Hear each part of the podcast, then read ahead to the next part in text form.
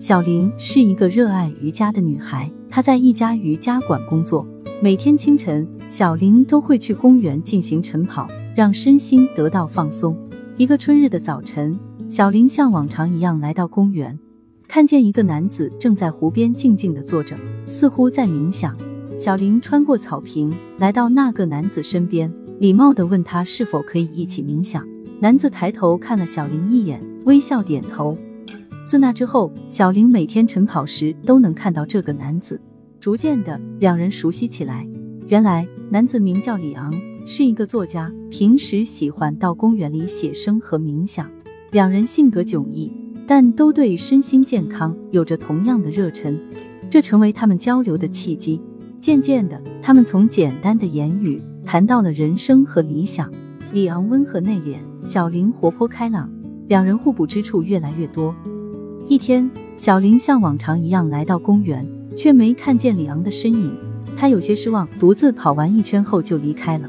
之后几天，小林都没在公园见到李昂。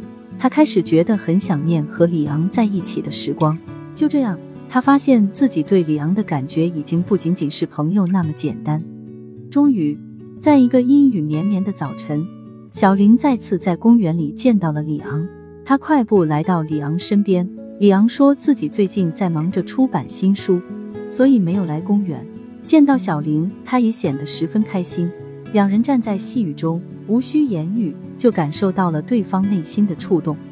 从那天起，李昂和小林确认了关系。小林会去李昂的家给他做可口的晚餐，李昂也会去瑜伽馆陪小林练习。他们计划着未来的生活，感觉坚实而美好。然而好景不长。一场意外打破了他们的生活。李昂的新书遭到严厉的批评，销量惨淡，他陷入了低迷的写作状态，整日闷在家中。小林想尽办法鼓励李昂，但李昂只是笑笑，不想承担小林的好意。日子一天天过去，李昂没能走出阴影，小林也在工作和生活的压力下变得越来越疲惫。渐渐的，小林开始反思两人的关系。他不确定自己还能支撑多久。就在他准备放手的时候，李昂突然出现在了瑜伽馆。他重拾笑容，表示自己准备重新出发。他希望小林能和他一起。最终，小林选择了原谅和支持李昂。于是，他们携手在生活的长路上继续前行。